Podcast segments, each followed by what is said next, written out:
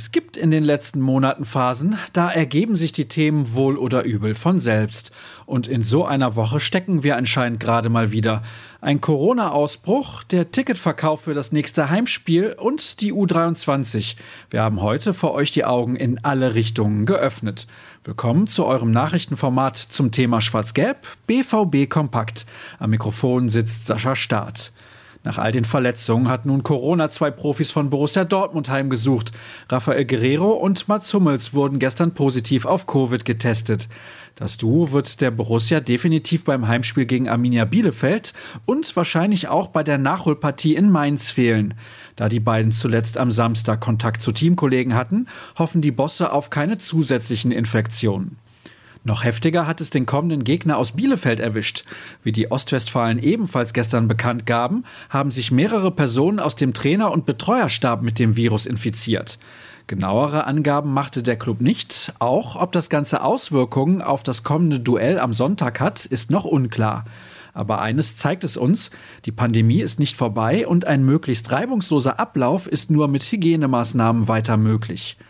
Ungeachtet dessen sind aber die Tickets für die Partie zum Abschluss des 26. Spieltages in den freien Verkauf gegangen.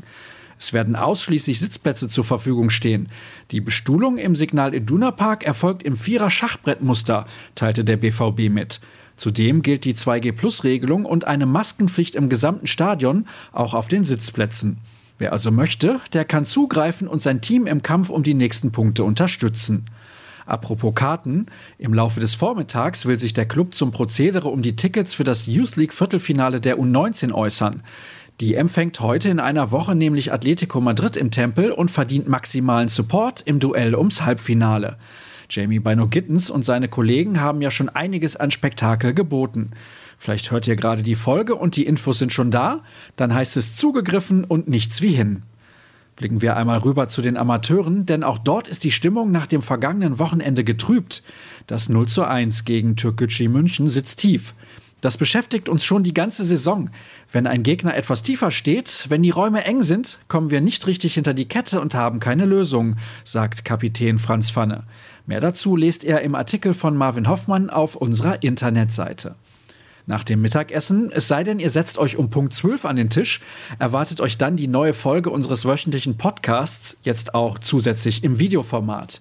Gemeinsam mit Kevin Pinnow beantworte ich natürlich wieder eure Hörerfragen, die ihr uns auch ohne Spieltag in Hülle und Fülle gestellt habt. Und klar ist auch, dass bei vielen von euch schon die neue Saison und der Transfermarkt im Sommer in den Fokus gerückt sind. Aber wen wundert's? So, und das war's dann für den Moment. Weitere Infos bekommt ihr auf ruhrnachrichten.de, auch zu unserem Plus-Abo, das ihr dringend abschließen solltet. Dort bleibt ihr quasi hautnah dabei und dürft euch über exklusive Geschichten freuen, die es so nur bei uns zu lesen gibt. Alternativ haben wir noch unsere Social-Media-Kanäle im Angebot. Folgt uns bei Twitter und Instagram einfach unter rnbvb und mir unter Start. Habt einen schönen Tag und bis später oder morgen. Tschüss.